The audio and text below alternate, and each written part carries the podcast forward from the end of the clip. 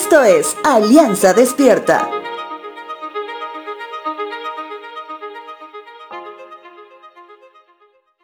Muchas personas han llegado a tatuarse en alguna parte del cuerpo el nombre de una persona o el rostro de la misma.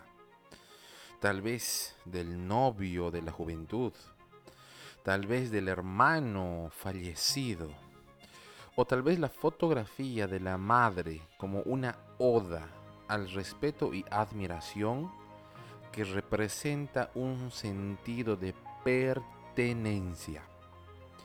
Personalmente pienso que cuando esa parte del cuerpo ya no tenga los años que tenían y la piel ya no sea tan tersa y no tenga hasta el mismo color, muy poco se podrá reconocer el nombre o el rostro que refleja el tatuaje. Te hablo de esto hoy porque si nos preguntamos de quién somos propiedad, y antes que la respuesta sea dada donde incluyas el nombre de otra persona, déjame decirte que eres propiedad de Dios. Y eso realmente debería hacernos sentir muy pero muy bien. Sin que haya un tatuaje en la piel. Sin que haya una identificación colgada en el cuello.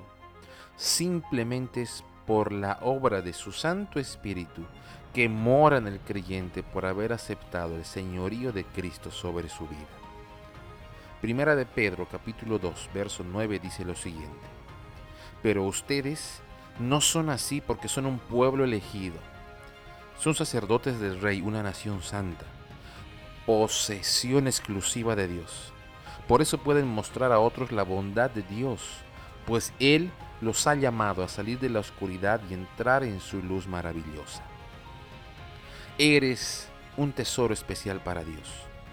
Te rescató de las garras del pecado y hoy Él te dice, a este es a quien amo, este es mío.